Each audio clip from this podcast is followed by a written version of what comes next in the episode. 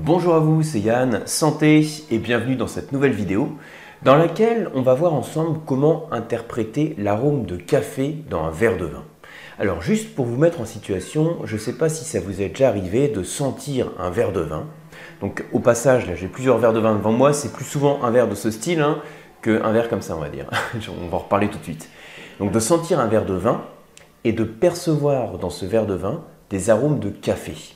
Il y a plusieurs origines possibles à ce type d'arôme et mon but dans cette vidéo, ça va être de vous montrer, alors sur un format court, on va essayer de rester sur une petite leçon bien courte aujourd'hui, on va essayer de, voir d'où peut provenir cet arôme, comment le reconnaître et surtout comment vous pouvez l'interpréter dans les vins que vous dégustez.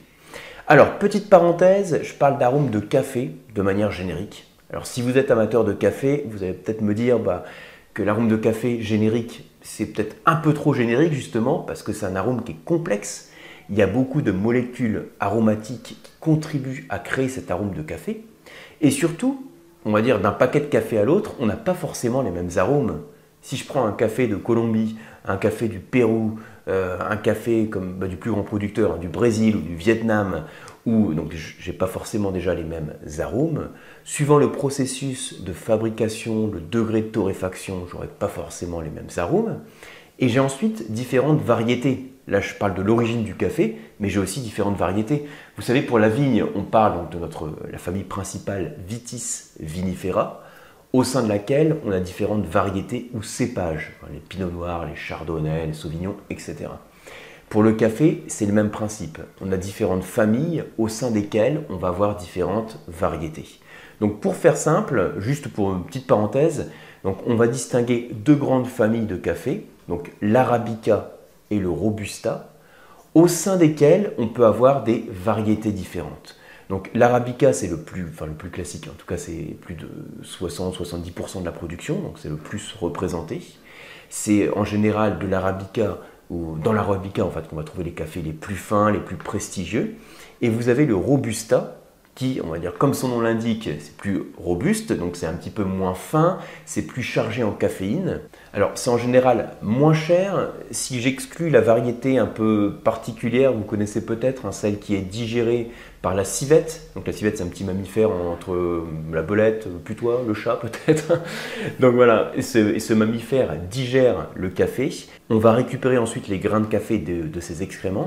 Et dans le processus digestif, il y a des enzymes qui sont sécrétées qui vont faire fermenter et faire évoluer le café et donc créer certains composés aromatiques. Donc ce café-là est très cher, voilà, c'est petite parenthèse, hein, c'est au sein du Robusta.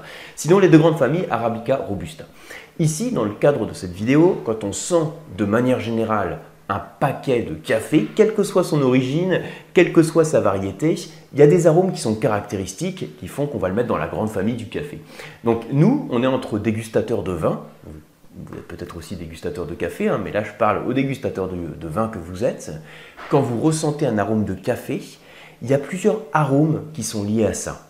Parce que, comme je vous l'ai dit il y, a, quelques instants, c'est un arôme qui est assez complexe finalement, et il y a beaucoup de molécules aromatiques qui contribuent à créer cette sensation.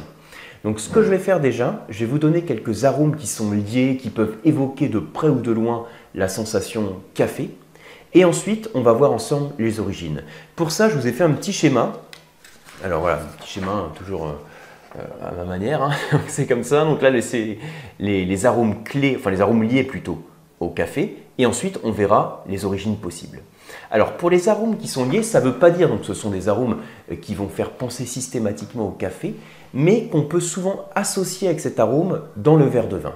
Il y a d'abord toute une gamme que j'ai mis dans la gamme de torréfaction tous les arômes de donc, torréfié, grillé, fumé, le, pain grillé aussi qu'on peut retrouver parfois dans le verre de vin, l'arôme un peu de, euh, parfois on me cite le jambon fumé, donc là ça dépend du référentiel qu'on a, mais c'est notes un peu de fumée, de bois brûlé, euh, voilà, tout ça c'est la gamme de la torréfaction qu'on peut retrouver, euh, quand, enfin, qui sont liées à cet arôme de café. Et puis ensuite, derrière ces notes plus de grillé, de torréfaction, qui peuvent provenir du travail que l'on a sur le café, hein, du processus de torréfaction, donc de chauffe l'on fait sur ce café. On a aussi des arômes qui sont plus particulièrement liés à notre matière première, donc grains de café, qui sont, alors je les ai listés ici, hein, des notes épicées, donc ça c'est très générique, hein, épicé. C'est-à-dire que ça peut évoquer jusqu'à des notes poivrées, mais également des notes réglissées. Et puis, j'ai cité aussi d'autres aromiciens que je vous cite.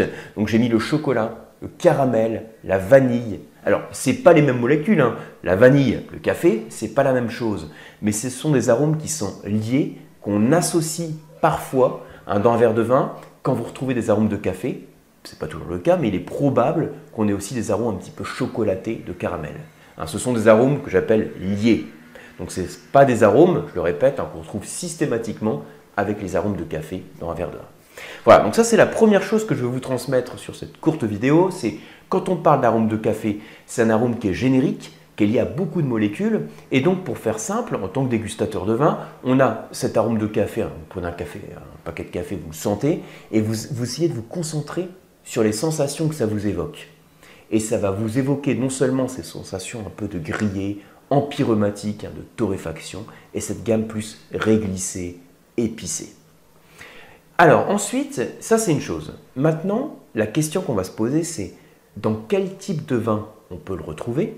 Et donc par quoi est apporté cet arôme de café? Qu'est-ce qui contribue à créer un arôme de café dans le vin que vous dégustez? Alors pour ça, je vais distinguer trois grandes origines euh, possibles qui peuvent contribuer à créer cet arôme dans votre verre de vin. Je les ai listées ici. Donc il y a d'abord, donc ça c'est un dessin d'une grappe de raisin, donc le cépage il y a certains types de cépages qui sont plus susceptibles de développer ce type d'arôme. Il y a aussi, donc j'ai mis oxydatif, en fait c'est l'approche oxydative, donc que ce soit en termes de vinification ou d'élevage, qui peut contribuer à créer des composés aromatiques qui évoquent le café. également, ensuite, donc ça rejoint un peu ça, mais le fût, et j'ai précisé neuf. Donc c'est-à-dire que dans l'élevage oxydatif, on peut avoir du fût usagé. C'est pour ça que j'ai créé une troisième catégorie qui est le fût neuf. Donc trois grands pôles. Alors, en termes de cépage, je vous ai dit tout à l'heure, hein, sur les premiers instants de la vidéo, qu'il était plus probable que vous retrouviez des notes de café dans le verre de vin que je vous montre ici sur la vidéo. Alors je ne sais pas si vous... Euh, pas sûr que ça se voit beaucoup sur la caméra. Mais voilà, on a une robe qui est plutôt orangée, tuilée. Peut-être que vous arrivez à la voir. Alors que l'autre vin que je vous montrais, on était sur un vin blanc, un petit peu citronné, avec une intensité moyenne. Bien c'est plus probable de retrouver des arômes de café dans un cépage rouge, dans un vin rouge. Les cépages que je vous cite, ça va être par exemple les Cabernet Sauvignon, les Pinot Noirs, les Syrah, pas forcément en monocépage, hein, Syrah, Grenache par exemple peuvent y contribuer. Je vais citer également le Carmener, le Malbec. Alors, pour vous mettre un peu tout ça dans l'ordre, hein, Cabernet Sauvignon, euh, Malbec, Carmener, on est sur la zone du Bordeaux sud-ouest, tout. Malbec, c'est le cépage emblématique de Cahors, par exemple. Cabernet Sauvignon, c'est un des cépages de la trilogie bordelaise, hein, si je le réduis à Cabernet Sauvignon, Cabernet Franc, Merlot. Donc euh, le cépage plus planté sur la rive gauche. Donc j'ai cité ici, donc CS ça veut dire Cabernet Sauvignon, hein. PN c'est Pinot Noir, Malbec, Syrah, euh, Grenache, hein. tout ça ce sont certains cépages. Là encore c'est pas exclusif, il est probable qu'on le retrouve dans d'autres cépages, mais en termes d'observation, on va dire organoleptique, on constate qu'on a plus souvent ce type d'arôme dans ce type de cépage, et que c'est d'autant plus présent quand on a un travail oxydatif. Qu'est-ce que c'est qu'un travail oxydatif? Alors, je ne fais pas référence euh, seulement à une approche hein, complètement oxydative dans un fût non houillé. Vous pouvez vous référer à la vidéo que j'avais faite hein, sur l'élevage oxydatif. Là, ça peut être simplement un élevage en fût qui peut être usagé. Quand on a un vin qui vieillit dans un tonneau, dans un fût, le bois a une certaine porosité et donc au travers du bois, il y a des échanges qui se font avec le milieu extérieur, avec l'air. Il y a donc plus d'échanges gazeux qui se font que quand le vin est élevé en cuvinox par exemple. On peut aussi penser à des procédés plus de madérisation dans lesquels par exemple on va faire vieillir un vin, donc ça c'est un des exemples que j'avais cité sur la vidéo de l'élevage oxydatif. Vous savez, les vins qu'on va faire vieillir dans des bonbonnes de verre, dans les dames Jeanne qu'on met au soleil. Donc la lumière, le soleil contribue aussi à l'oxydation du vin. C'est pas seulement l'apport d'oxygène direct qu'on peut, peut, avoir au travers de l'élevage, ça peut être aussi la façon d'élever le vin, donc avec ce contact avec la lumière, ce qui est le cas du vin que je déguste ici. Donc là, sur euh, visuel comme ça, vous n'avez pas trop d'indices, hein, donc il faut juste me croire. Par rapport aux arômes que je perçois dans ce vin, je vais vous les citer juste après, mais au-delà du fruit, j'ai aussi ces notes café torréfié. Et ensuite, l'autre pôle qui contribue aussi à développer ce type d'arôme, c'est le fût neuf. Alors le fût neuf, quelque part, je veux dire, c'est presque plus intuitif parce que quand on élève un, vin pardon, dans un fût neuf, le fût neuf dans le processus de fabrication, vous savez qu'on brûle l'intérieur du fût. Hein, j'avais fait une vidéo spécifique à ça.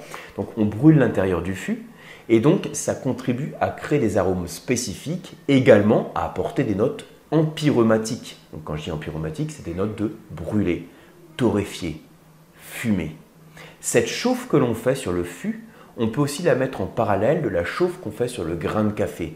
Cette torréfaction que l'on a, ça permet de créer de nouveaux composés aromatiques. C'est ce qu'on appelle les réactions de Maillard. Donc quand on chauffe des sucres et des protéines, ça crée de nouveaux composés aromatiques qu'on n'aurait pas eu s'il n'y avait pas eu cette chauffe.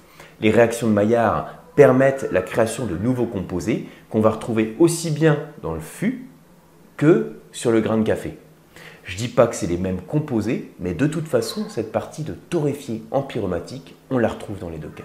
Donc voilà pour cette petite présentation. Alors, travaux pratiques, hein, et pour retenir, pour bien mémoriser tout ça, ce qu'il faut avoir en tête, c'est que l'arôme de café, c'est pas juste un composé moléculaire hein, euh, qui va créer cet arôme, c'est un arôme qui a une certaine complexité.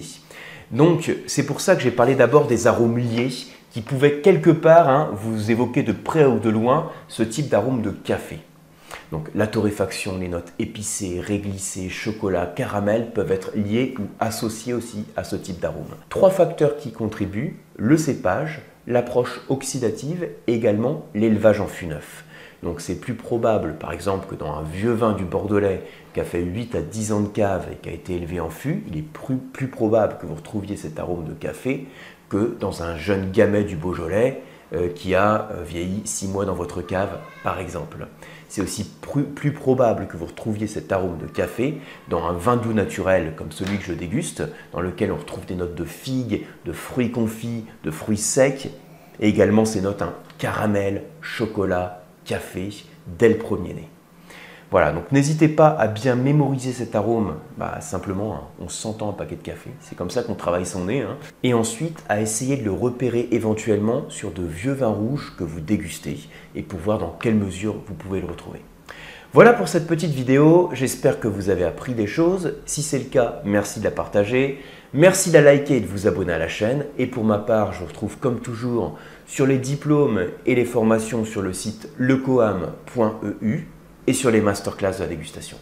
Merci et à bientôt.